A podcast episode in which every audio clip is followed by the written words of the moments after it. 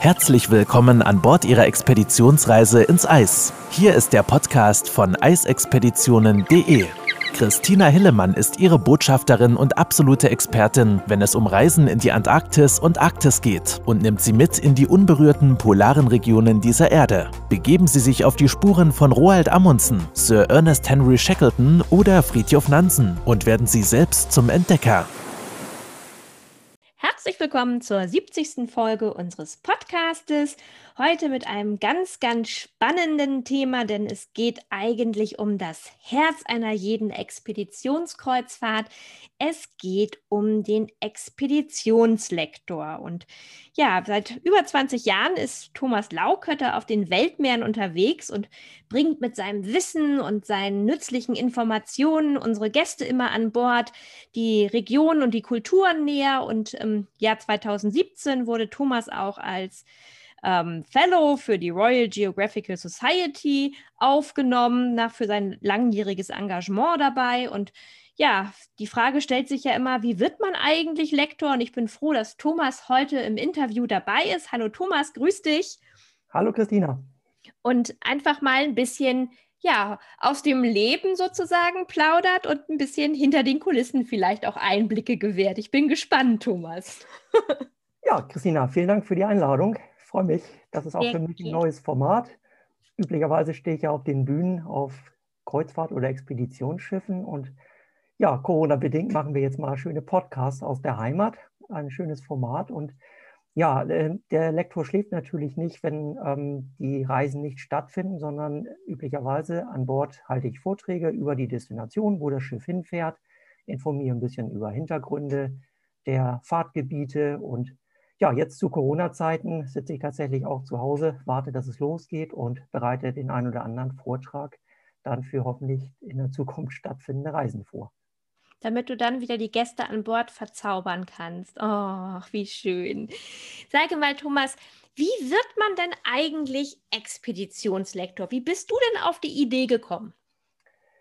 Ja, das ist eigentlich, äh, Reisen lag mir immer schon im Blut. Ich habe äh, vier Jahre in Brasilien gelebt, bin also auf, seit Kindheit eigentlich schon mit fremden Kulturen groß geworden und habe dann tatsächlich die Seefahrt irgendwann für mich gewonnen, erst als privater Passagier und habe dann angefangen, Fotoworkshops zu machen. Ich habe also viel fotografiert und äh, Gäste fragten, warum ich denn so komische Perspektiven einnehme, warum ich denn so komische Gerätschaften mit mir rumschleppe und wie das der Zufall so will, lief eine Kreuzfahrtdirektorin über den Weg und fand das interessant, was ich den Gästen erklärte. Und so hat das Ganze seinen Lauf genommen. Ich habe erstmal Fotoworkshops einige Jahre gemacht und daraus dann Dia-Vorträge an Land entwickelt. Und so ist es dann nach und nach entstanden, dass ich das beides kombiniert habe. Und ja, seit 2002, 2003 ungefähr fahre ich dann auch als äh, Lektor, mache Vorträge habe dann erst in Europa und in der Karibik angefangen, weil ich mich da ganz gut auskannte. Aber inzwischen ist mein Schwerpunkt tatsächlich Nord- und Südamerika und das, was so nahe liegt, der, Europa, der Norden Europas, das ist so Grönland, Spitzbergen, Norwegen, Island. Das sind so die Gebiete, wo ich wirklich mit sehr großer Leidenschaft hinfahre. Und das sind ja auch die klassischen Expeditionsreisen. Absolut, genau, absolut wahr. Und natürlich für mich auch die schönsten Regionen, muss man ganz ehrlich sagen. Mhm. Ja, und, und sag mal, wenn wir, also ich meine, das meiste, wenn, wenn wir an Bord sind, dann, dann hören wir deine fabelhaften Vorträge, die du uns dann, ähm, ja, womit du uns dann die Region näher bringst. Aber wie ist es denn eigentlich? Was macht man denn generell so als Expeditions- oder als Lektor generell? Weil das ist ja nicht nur der Vortrag, sondern du hast ja auch den ganzen Tag wahrscheinlich noch ein bisschen mehr zu tun oder? Ja, also die, der, unter, der wesentliche Unterschied zwischen Expeditionsschiffen und klassischen Kreuzfahrten ist eben, dass die Routen bei Expeditionsschiffen nicht so präzise, minutiös, teilweise ja sogar geplant werden. Mhm. Kreuzfahrtschiffe, die haben bestimmte Liegezeiten an der Pier, die sind auf die Stunde genau gebucht. Lotse, Catering, Ausflüge ist ja alles schon vorher fest. Und Expeditionsschiffe, die fahren in ein Gebiet, von dem selbst Kapitän und Expeditionsleiter nicht wissen, wie es in der Zeit gerade aussieht. Das kann sich ja täglich, stündlich, manchmal sogar ändern. Und da muss man eben vorbereitet sein. Einmal natürlich generelle Informationen geben über das, äh, was ein Gast dort erwartet. Aber man muss vor allem dann auch vorbereitet sein, spontan Anlandung zu machen. Wenn also ein Kurswechsel äh, günstig erscheint, dann fährt man halt statt in die Bucht in eine andere. Dann äh, müssen die Gäste vorbereitet werden. Also auf den äh, guten Expeditionsschiffen gibt es in der Regel vor der Anlandung auf einem, auf einem kleinen Strand oder einer kleinen Lagune gibt es ein sogenanntes Pre-Cap, also eine mhm. Vorbereitung für die Gäste. Da werden dann die Gäste sensibilisiert, worauf man achten muss, welche Tiere dort laufen, welche möglichen äh, ähm, Kulturdenkmäler dort stehen, die gar nicht oft als Kulturdenkmäler erkennbar sind. Da müssen dann äh, Hinweise gemacht werden, was man dort sieht und was man auf keinen Fall dort tun darf. Und hinterher stellen sich natürlich sicherlich viele Fragen der Gäste und dann machen wir noch ein Recap, also eine Rückschau auf den Tag. Ja, und dann wird auch schon mit dem Expeditionsleiter und Kapitän in der Regel der nächste Tag besprochen, was der Plan ist. Man muss ja irgendwas planen, um es den nächsten Tag wieder zu verwerfen. ständig Action an Bord. Absolut, das Stichwort ist, glaube ich, Flexibilität. Genau. Absolut. Ähm, ja, nun hast du gerade schon gesagt, also Thema Precap und Recap und Vorträge, aber du gehst ja auch mit an Land, ne? Genau, wir fahren in der Regel mit dem ersten Zodiac, also diesen Expeditionsschlauchbooten. In dem ersten Boot sitzt meistens einer vom, vom äh, ein Wildhüter, wenn wir also in Spitzbergen oder in Gebieten, wo äh, Eisbären auch äh, gesichtet werden könnten, fahren in der Regel immer erst ein sogenanntes Scoutboot raus. Die schauen dann erstmal, wie ist die Gegend sicher, ist äh, der Schwell nicht zu hoch, dass man auch einigermaßen sicher mit den Schlauchbooten an Land kommt. Und in der Regel sind dann auch die äh, Expeditionslektoren mit an Bord, die dann schon mal die Gegend auskundschaften und schauen, wo könnte man denn einigermaßen sicher auch äh, spazieren gehen, wenn man denn eine Wanderung machen möchte. Wir gucken, welche Tiere dort sind, stören wir eventuell Tiere, dann würden wir die Landung abbrechen und all solche Sachen. Das heißt, wir sind eigentlich im ersten Boot dort und fahren auch mit dem, in der Regel mit dem letzten erst zurück. Und in der Zwischenzeit erklären wir den Gästen, meistens in sehr kleinen Gruppen, machen wir kleine Rundgänge und schauen, was es dort zu sehen gibt. Und nebenbei, und das ist ein schöne, schönes Ritual inzwischen, haben wir in der Regel auch immer kleine Tüten oder Netze dabei und ja. sammeln dann auch gleich unterwegs den Plastikmüll ein. Das ist so ein schöner Nebeneffekt, der dann auch so dieses äh, umweltbewusste Denken solcher Expeditionen nochmal unterstützt. Genau, denn ihr seid ja auch so ein bisschen, also nicht nur das, ich sag jetzt mal, menschliche Was ist was Buch während der Anlandung. Also man kann euch ja wirklich alle möglichen Löcher in den Bauch fragen und ähm, ich glaube, ich habe noch nie erlebt, dass ich keine Antwort auf meine Frage bekommen habe, wenn ich mit euch unterwegs war. Es gab immer tolle Antworten. Es wurde immer bildlich super erklärt, wenn man sich irgendwas erklären lassen wollte. Und ähm, tatsächlich äh, macht ihr ja auch wirklich so ein bisschen, also diese Botschafterfunktion habt ihr ja auch inne. Das heißt, ihr seid ja selber auch ähm, sehr gut gebrieft, geschult. Ähm, du machst, glaube ich, regelmäßig auch deine Zertifikate bei, bei der AECO beispielsweise, wenn ich richtig informiert bin. Mhm. Und ähm, hast ja auch dann im Prinzip den Auftrag, und das merkt man ja immer wieder, wie du schon so schön gesagt hast, die Gäste auch zu sensibilisieren. Also Thema Clean-ups, die du eben erwähnt hast, dass man auch sagt, wo kommt denn dieser Müll eigentlich überhaupt her, ne? beispielsweise. Genau, also die, der, das, wenn ich das mal sagen darf, der, das Berufsbild des, des Expeditionslektors, der hat sich in den letzten Jahren tatsächlich relativ stark gewandelt. Ähm, früher haben wir tatsächlich Vorträge gehalten und haben die Leute sozusagen erklärt, was man dort alles erleben und sehen und, und vielleicht auch äh, anfassen und anschauen kann. Aber heute durch überall Internet, fast überall, außer in Arktis, ähm, sind die Leute, was die Fakten angeht, relativ gut informiert. Ich sehe ja. es häufig, dass Leute mit Smartphones in den Vorträgen sitzen und mal eben recherchieren, ob das stimmt, was ich erzähle. Also man kann heute äh, auch keine kein komischen Sachen mehr erzählen. Heute haben wir eigentlich eine ganz, eine etwas andere Aufgabe. Ähm, Fakten liefern äh, tut inzwischen viel besser das Internet. Ähm, was wir eigentlich viel wichtiger als Aufgabe haben, ist das ehrliche Informieren. Und in dem Wort informieren stecken eigentlich zwei Wörter. Das ist innen und formen.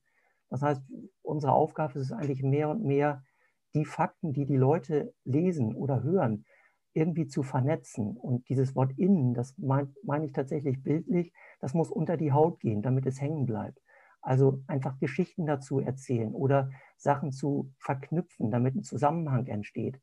Ähm, wir, wir, also ich zum Beispiel erzähle fast nie Geschichtszahlen. Weil Geschichtszahlen kannst du überall nachlesen. Entscheidend ist der Zusammenhang. Und wenn man den mhm. Zusammenhang faszinierend findet. Dann merkt man sich die Geschichtszeit von ganz alleine.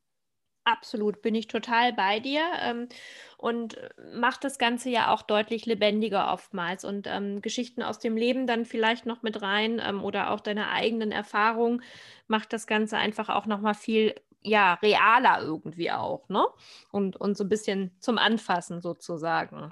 Genau, es geht nichts über Erlebnisse, ne, die man wirklich real erlebt hat, wenn man gute Geschichten erzählen kann, wenn man wirklich äh, sagen kann, was hier vor 100 Jahren vielleicht die Walfänger erlebt haben, was wir heute mit einem Glas Champagner in der Hand anschauen. Da, da sind Leute gestorben an Skorbut, die einfach kein, keine Lebensmittel gehabt haben, das ist zu kalt gewesen, schlechte Kleidung, raue See, schlechte Boote.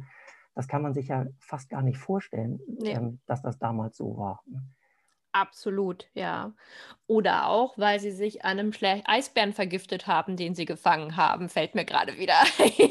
Ja, genau. Ne? Das sind alles Sachen, äh, das hat man denen damals nicht beigebracht. Die Walfänger, die in, im letzten, vorletzten Jahrhundert da hochgefahren sind, die hatten keine Lektoren an Bord. Da war nur das Nötigste an Navigation und äh, was man brauchte, um zu überleben und äh, dort Beute zu machen, um den Lebensunterhalt äh, zu äh, sichern. Ne? Und heute fahren Expeditionslektoren, die mit den namhaften äh, Reiseveranstaltern in die Arktis fahren. Ähm, die meisten von diesen Anbietern, die sind in dieser sogenannten AECO vereinigt. Das ist diese Association of Arctic Expedition Cruise Operators, also eine, ein Verband, eine Organisation, die sich eine Selbstverpflichtung auferlegt haben, bestimmte Standards äh, in der Arktis zu äh, befolgen. Und auch die Crew insbesondere die, äh, die Expeditionslektoren, die dort an Bord mitfahren, wir sind verpflichtet, jedes Jahr dieses, äh, diesen Schein neu zu machen. Und mhm. er ist nicht trivial. Da gibt es über 100 Fragen allein über Spitzbergen. Und das ist nicht so, wie buchstabiert man Spitzbergen oder liegt das im Norden oder im Süden der Halbkugel, sondern da werden dann schon so Hammerfragen gestellt, wie beispielsweise, äh, auf welche äh, Entfernung darf man sich einem Polarfuchs nähern? Ja. Und da steht auch nicht drin 10 Meter oder 1000 Meter, sondern da geht es dann 100 bis 200, 200 bis 500, 500 bis 1000. Mhm. Also da kann man auch nicht raten, sondern da muss man wirklich Bescheid wissen. Und die Absolut. Grenze ist bei, ich glaube, 90 Prozent. Ähm, das ist nicht trivial. Nee, Nee, nee, absolut bin ich bei dir. Und sag mal, wenn wir schon gerade dabei sind bei, bei, bei Tests und dann, dann gehen wir auch nochmal in Richtung Auszeichnung. Wie wird man denn Fellow vom Royal Geographical Society? Und vielleicht magst du auch erklären, was es überhaupt ist.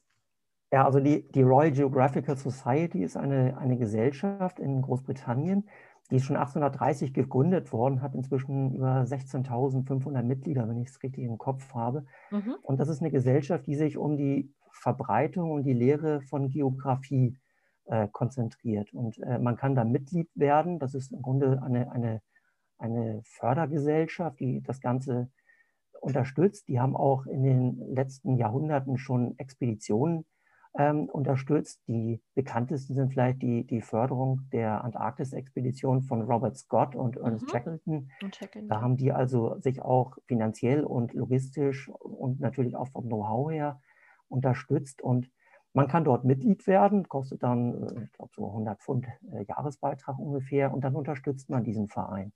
Und eine kleine Gruppe daraus, äh, die, das sind die sogenannten Fellows. Und Fellow kann man nicht mit, kann man nicht werden durch Bewerbung, sondern man muss etwas für die Geografie getan haben und muss von, von den Fellows dazu sozusagen empfohlen werden. Und wenn dann diese Fellows diesem Rat das vorschlagen und der dem zustimmt, dann wird man aufgenommen in diesen Kreis der Fellows. Also es ist eine, eine gewisse Anerkennung für äh, die, das Engagement für die Erde, für die Umwelt, für die Geografie. Und ja, ich war tatsächlich ein bisschen stolz, dass ich dazu dann berufen wurde und jetzt auch diesen Titel tragen darf. Das darfst du auch sein. Das ist ja nicht so, dass das jeder Zweite bekommt oder jeder Dritte, Vierte, Fünfte, wie auch immer, sondern das ist ja schon wirklich etwas ganz, ganz Besonderes. Ja, das denke ich auch. Und gerade die Briten, die haben ja eine gewisse Tradition, so mit, ja. mit Auszeichnungen. Und wenn das dann nur die oberen 10, 15 Prozent dieser allein nur für Geografie sich Interessierenden ist, dann, dann ist das schon auch eine Besonderheit. Und ähm, ja, der ein oder andere, der mich dann anfragt, der, der findet das auch besonders, ich will nicht sagen sexy, aber das hat dann schon auch ein gewisses Qualitätsangebot auszeichnen, dass, dass man das also auch dann den Gästen vorstellen kann. Guck mal, wir haben auch Leute, die Fellow bei der Royal Geographical Society sind. Mhm. Das hat dann auch eine gewisse Wirkung. Absolut, bin ich bei dir. Und sag mal, neben den Vorträgen, neben den Anlandungen, neben den Planungen ähm, mit dem Kapitän, die Absprachen, schläfst du denn auch noch mal zwischendurch oder ist es ein 24-7-Job? Also ähm, ich, ich sage den Gästen gerne bei der Vorstellungsrunde, pass auf Leute, ich bin 24 Stunden an Bord. Ähm, ich schlafe auch ganz gerne mal, so etwa vier bis sechs Stunden, am liebsten nachts, aber ansonsten wenn was los ist, dann äh, braucht mich kein Passagier wecken, weil das kriegen wir auch von alleine mit. Lektoren haben irgendwann so ein Gefühl dafür, wann es Zeit ist, aufzustehen. Ähm, in der Arktis ist halt das Problem, wenn wir im Sommer dahin fahren, es ist ja fast Tag und Nacht hell. hell ja. Man hat permanent sowieso das Gefühl, äh, was, was, zu verpassen, wenn man schläft. Ganz also ich, schlimm. ja, ich habe tatsächlich inzwischen gelernt, äh, auch dieses Powernapping zu machen, mal eine Viertelstunde ja. mich hinzulegen äh, das, das wirkt wirklich. Ähm, aber eine, eine, Kreuzfahrt oder eine Expeditionsreise in die Arktis ist auch nicht der richtige Moment, um äh, seinen Schlafbedarf vom Rest des Jahres nachzuholen. Das, das wäre wirklich zu schade. Ähm, da empfehle ich doch wirklich eine, eine Eisenbahnfahrt von Hamburg nach München mit dem ICE oder Büroschlaf soll auch gesund sein, aber eine Expedition in die Arktis ist definitiv der Fall. Ja gut, mit der Bahnverbindung nach München kennst du dich, glaube ich, ganz gut aus. Sollte man vielleicht mal drüber nachdenken. Okay. ja, ich spreche aus Erfahrung, deswegen habe ich das Beispiel gewählt. Dachte ich mir gerade. Sehr schön. Hm, herrlich. Und wenn, wenn du überlegst, was macht dir denn am meisten selber Spaß? Also wenn du jetzt so an, an einen klassischen Alltag denkst, sind es eher die Anlandung oder ist es, wenn, wenn, du, wenn du einen Vortrag hältst und siehst, dass du die, die Gäste erreichst, dass, dass du was bewirkst, was ist das Schönste für dich dabei? Also es sind wirklich mehrere Aspekte. Ich habe ich hab wirklich äh, großen Spaß daran, Gäste zu unterhalten und, und das Gefühl, äh, dass Gäste in einem, in einem Theater oder in einem Hörsaal, einem Auditorium sitzen und die kommen wegen meiner Vorträge. Man muss sich ja klar machen, so eine Reise kostet ja auch ein paar hundert Euro pro Tag. Mhm. Und äh, mir ist die, die Verantwortung sehr wohl bewusst, dass ich diesen Menschen wenn Sie zu meinem Vortrag kommen, eine Stunde Ihres Lebens oder Ihrer doch sehr teuren Reise klaue. Mhm. Und ich fühle mich da wirklich verpflichtet, äh, dass die hinterher sagen, es hat sich gelohnt, diese Stunde zu investieren. Und wenn dann tatsächlich alle bleiben und einige vielleicht später noch dazukommen und hinterher sagen, das war gut, das hat sich gelohnt, dann ist das für mich wirklich eine hohe Anerkennung. Das, das, das da freue ich mich wirklich innerlich drüber. Ähm, man muss ja sehr viel Energie auch in so Vorträge rein stecken. Und äh, mir ist auch eins immer klar geworden. Ein Teil wird sich für einen Vortrag immer quälen. Entweder der Vortragende vor dem Vortrag oder während des Vortrags. Und dann, dann, fühle ich mich halt verpflichtet, ja, dann nehme ich lieber die Qual ab, damit die, die Gäste, die sich meinen Vortrag anhören, äh, dann auch entsprechend den Genuss haben. Aber das ist tatsächlich ein, ein wesentlicher Baustein. Ich habe genauso viel Spaß auf der Brücke zu stehen und mit dem Kapitän und Expeditionsleitung und manchmal auch dem Eislotsen zusammen zu überlegen, was macht am meisten Sinn, wo lohnt es sich, wo sind die Chancen am besten, ein, ein möglichst hohes Erlebnis für die Gäste herauszuarbeiten. Und wenn dann auch meine Meinung und vielleicht auch meine Erfahrung gefragt wird, dann, dann habe ich da auch so meine innere Freude drüber. Ne? Mensch, ein Kapitän fragt mich, was ich davon halte, ist ja auch was Schönes. Absolut. Bin ich ganz bei dir. Absolut. Das macht es natürlich aus. Und du bist ja auch schon viel rumgekommen. Du bist ja nun auch schon am Nordpol gewesen und Franz Josef Land. Und ja, dann kennst du natürlich auch die Antarktis. Du hast ja nun wirklich Nordamerika. Du hast ja wirklich schon fast die ganze Welt bereist mittlerweile. Ja, aber ich werde äh, mehr und mehr süchtig. Also je öfter ich dahin fahre, am Anfang habe ich gedacht, als ich das erste Mal da war, wow, das war ganz schön, ganz schön toll. Und irgendwann bin ich dann wieder hingefahren und sagt, das ist ja noch besser. Dann bin ich später zweimal im Jahr hingefahren, dachte beim zweiten Mal ist bestimmt das gleiche wie beim ersten Mal. Nein, das Wetter war anders, die Tierwelt war anders, die Lichtstimmung war anders, die Eisschollen haben sich verändert, weil einfach der Wind plötzlich aus einer anderen Richtung kam und plötzlich ist die Bucht, die vorher leer war, war voll mit Eis und andersrum. Wir konnten ja. dann in andere Ecken reinfahren als letztes Mal. Das ist jedes Mal anders. Es, es macht wirklich süchtig. Absolut, bin ich total bei dir. Ähm, ja, Thema süchtig oder vielleicht auch der, der, der Eisvirus. Ähm, ja, vielleicht momentan ein, ein schwieriges Wort, wenn wir an die jetzige Situation denken, aber die letzte oder jetzige Situation hatte natürlich auch irgendwo auch wieder was Positives. Und zwar, dass wir im letzten Jahr festgestellt haben, so eine Expedition, wenn sie nicht in die Arktis geht und ja, die Antarktis war ja gerade noch abgeschlossen, weitestgehend, sage ich jetzt mal, aber dann ging es abrupt erstmal in den, in den ersten Lockdown und danach hat man überlegt, was machen wir jetzt? Und dann kamen verrückte Ideen, ich kann mich daran entsinnen, mit der Hanseatic Inspiration zum Beispiel, ging es durch Nord- und Ostsee und du bist auch mitgefahren als Lektor.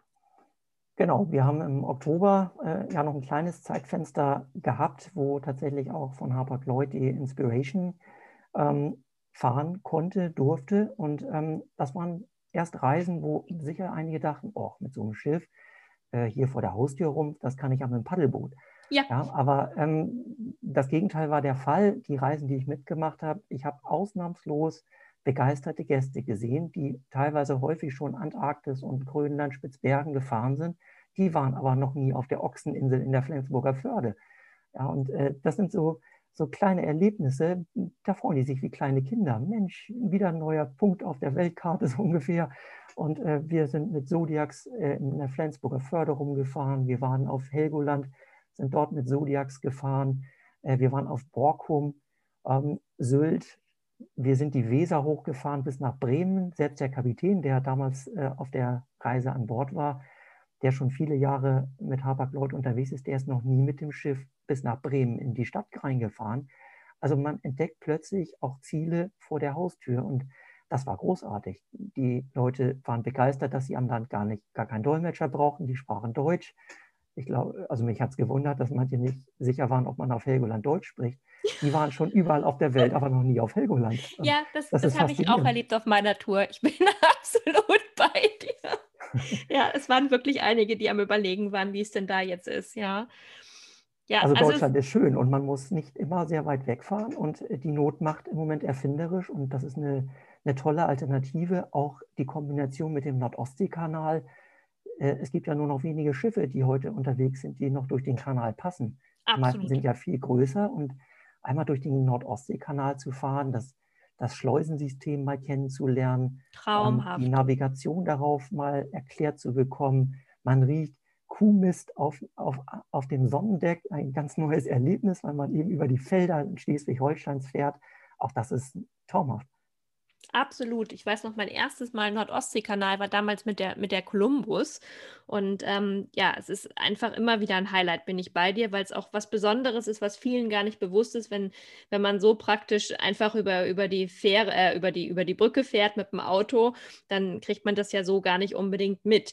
Und gerade wir beide kommen ja nun auch aus Hamburg. Das heißt, ähm, gerade für uns Nordlichter, finde ich, war es auch immer noch mal wieder überraschend. Und egal, wie oft ich schon auf Helgoland war oder auch Sylt oder Borkum, ähm, ich kann mich daran erinnern, der Albertus Ackermann, als der mit uns die Wattwanderung gemacht hat ähm, auf Borkum, ich habe noch so viel wieder dazugelernt. Das war, war richtig Unterricht. War gut.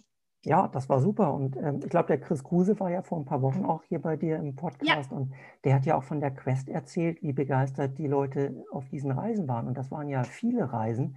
Also mhm. es gibt durchaus sehr viele interessierte Leute, die sich auch plötzlich jetzt für die Heimat interessieren. Und das ist ein, ein tolles Zeichen. Deutschland ist auch schön.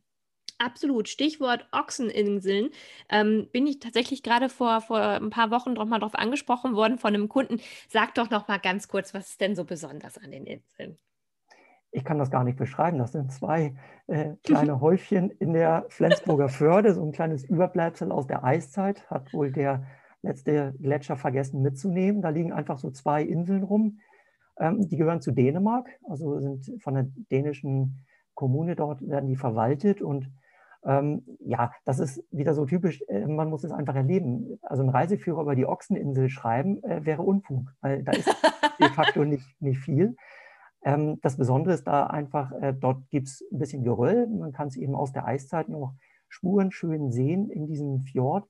Und ähm, die letzten äh, Überbleibsel, die dort bis vor zwei, drei Jahren ungefähr waren, die sind da jetzt auch abgetragen worden. Da war noch eine kleine Farm die, äh, das, die das bewirtschaftet hatten, die sind äh, weggezogen und ähm, seitdem lag das brach und jetzt hat man entschieden, alles abzuräumen. Da sind nur noch zwei Holzhütten, sehen mhm. aus wie Bushaltestellen für die ja. Leute, die also mit dem Kajak darüber fahren wollen und äh, dann mit, von schlechtem Wetter überrascht werden, dann können die da Schutz finden. Aber mehr das ist es dann nicht. Also da gibt es keine Imbissbude, keinen McDonalds, keine Eisladen.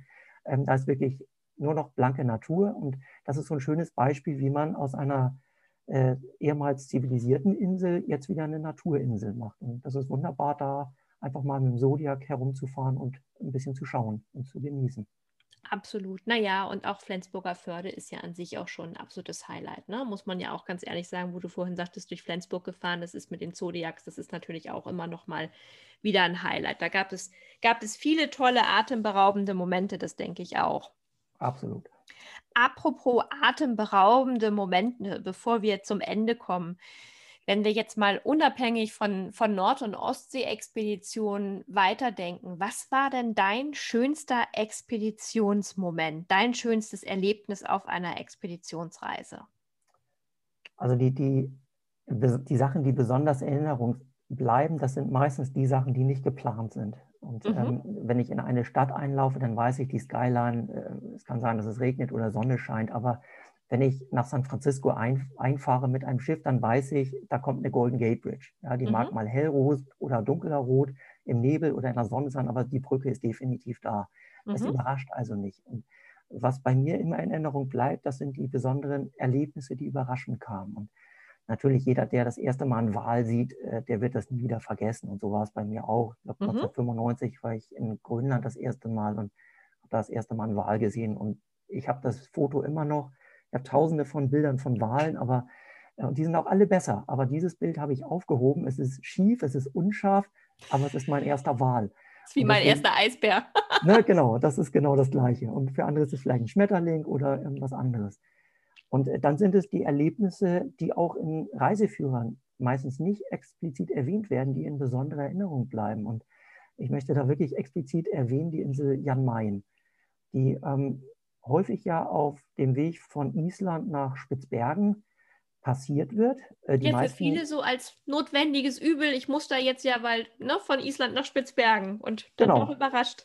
Ganz genau. Also in den äh, Reisekatalogen stehen da üblicherweise zwei oder drei Seetage zwischen Island und ähm, Spitzbergen. Und auf den größeren Schiffen sind das immer die Tage, wo die Leute Spa, Massage, ähm, Friseur und ähnliche Sachen buchen. Und ähm, kaum einer weiß, dass da ein echtes Highlight äh, unterwegs liegt. Und das ist die Insel Jan Mayen. Die ist so etwa 50 Kilometer lang, ein paar Kilometer nur breit an der engsten Stelle. Und das ist einfach ein, ein Hotspot des mittelatlantischen Rückens.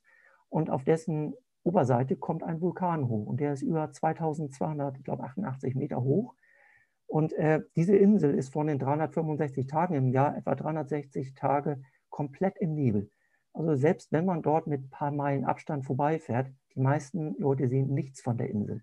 Mhm. Und wenn man dann einmal das Glück hat, dass dieser Vorhang sich lichtet und man diese Insel sieht, äh, das vergisst man nicht. Und ähm, als ich es das erste Mal gesehen habe, bin ich süchtig geworden. Mal sehen, wie es nächstes Mal ist, ob ich vielleicht ein Tickchen mehr sehe. Ich war begeistert, dass ich alleine nur so die unteren 20 Meter gefühlt von der Küste gesehen habe. Und ja. Vor, was nicht, äh, acht, acht Jahren so um den Dreh muss es gewesen sein, hatten wir das erste Mal die Chance, dort anzulanden. Wir waren mit einem Schiff unterwegs, hatten auch ein bisschen Zeit und dann haben wir entschieden, ach, warum sollen wir nur dichter ranfahren? Wir sind immer ein bisschen dichter rangefahren, es war ruhiges Wetter. Und dann hat der Kapitän einfach eine Entscheidung getroffen, Zodiacs runter, wir fahren da jetzt mal rüber. Hat da kurz mal Kontakt aufgenommen mit der Station, das ist eine kleine Wetterstation. Mhm und hat gefragt, ob es möglich ist. Und äh, die haben dann gesagt, ja, Platz ist genug auf der Insel.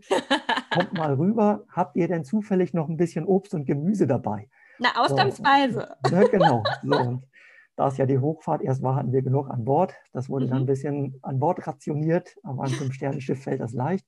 Richtig. So, dann wurde da so unbürokratisch einfach so, ich will nicht sagen Deal, also ein bisschen mehr Administration hängt natürlich dahinter, aber mhm im Grunde war es schon eine relativ spontane Aktion, einfach mal rüberzufahren. Und äh, da ist im Grunde raue Wildnis, als ob die Walfänger vor 150 Jahren, als ob die gerade weg wären. Da lagen noch mhm. Walknochen rum, Da liegen kleine Hütten rum, da liegen Überreste, da ist ein Grab, äh, da liegen Walfänger begraben.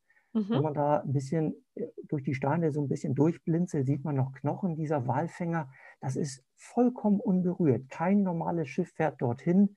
Vielleicht zwei, drei Expeditionsschiffe, wenn Wetter und Fahrtzeitplan das äh, möglich machen.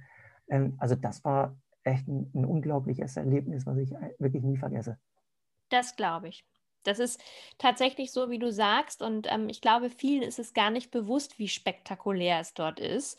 Ähm, weil immer viele das wirklich so ein bisschen, ja, es wird manchmal stiefmütterlich auch behandelt, wie du vorhin schon gesagt hast. Die meisten binden das kurz irgendwie ein in in der, ja, in der Formulierung, dass man ja von Island nach Spitzbergen Seetage hat und ja, gehen aber gar nicht weiter drauf ein. Dabei ist es wirklich spektakulär. Einerseits schade, ne, aber andererseits vielleicht auch ganz gut. Äh, sonst kommen die auf die Idee, dann irgendwann da McDonalds-Buden und Souvenirstände hinzubauen. Und so ist es wirklich noch etwas, man kommt da extrem unwahrscheinlich nur hin. Und wenn man das Glück hat, dass es mal klappt, dann äh, freut man sich wirklich wie ein Schneekönig. Absolut, bin ich total bei dir. Mensch, da können wir ja glatt vielleicht demnächst noch mal eine Folge über Jan Main machen. Da hast du ja noch eine Menge zu erzählen wahrscheinlich. Das können wir sehr gerne machen. Ach, super, klasse. Erstmal würde ich sagen, vielen Dank heute so ein bisschen für den Einblick oder für die Einblicke, die du uns gegeben hast. Ähm, das ist natürlich super, weil wir jetzt so ein bisschen auch schauen können, ähm, ja, was wir vielleicht einfach auch, dass das Verständnis nochmal ein bisschen anders ist, vielleicht auch für die Gäste, ähm, was, was ihr eigentlich alles leistet. Und ähm, ich kann mich nur nochmal wiederholen, es steht und fällt wirklich mit euch. Wenn das Wetter nicht gut ist, wenn eine Anlandung ausfällt, wenn wieder Plan A umgeschmissen wird durch Plan B, also Thema Flexibilität, die ja sehr wichtig ist, dann seid ihr immer diejenigen, die ja als Herz dieser Expeditionskreuzfahrt wirklich den Tag rettet und das besonders schön macht. Ja, und das geht auch nur, wenn man wirklich brennt für die Landschaft. Und äh, ja. das fällt in kalten Gebieten natürlich leichter zu brennen, dann ist es nicht so warm. Aber, aber äh, nein, wir brauchen wirklich eine, eine, eine, Leidenschaft für das Erlebte. Und äh, ich gucke auch nie auf die Uhr, äh, sondern äh, morgen, wenn, wenn ich wach bin, stehe ich auf, ich gucke rein. Der erste Gang ist meistens auf die Brücke um zu fragen, ob es irgendwelche Sichtungen gab, welche Pläne, gibt es neue Wetterkarten und ähnlich. Äh, mich begeistert das einfach und man kann da wirklich nicht von Arbeit sprechen, sondern das ist wirklich Passion. Absolut. Und das merkt man bei dir auch immer. Vielen, vielen lieber, äh, lieben Dank fürs, ja, fürs Erzählen, fürs Plaudern aus dem Nähkästchen und deinen Job auch ein bisschen näher zu bringen. Das war großartig. Danke auch an die Zuhörer fürs Zuhören. Und ja, wer weiß, vielleicht machen wir demnächst nochmal eine Folge über Jan Main. Was meinst du? Das können wir sehr gerne machen. ich danke dir und auch den Zuhörern und bleibt alle gesund. Bis zum nächsten Mal. Tschüss. Wenn Sie mehr zu den einzelnen Reisen erfahren möchten, besuchen Sie www.eisexpeditionen.de und hören Sie auch beim nächsten Mal wieder rein.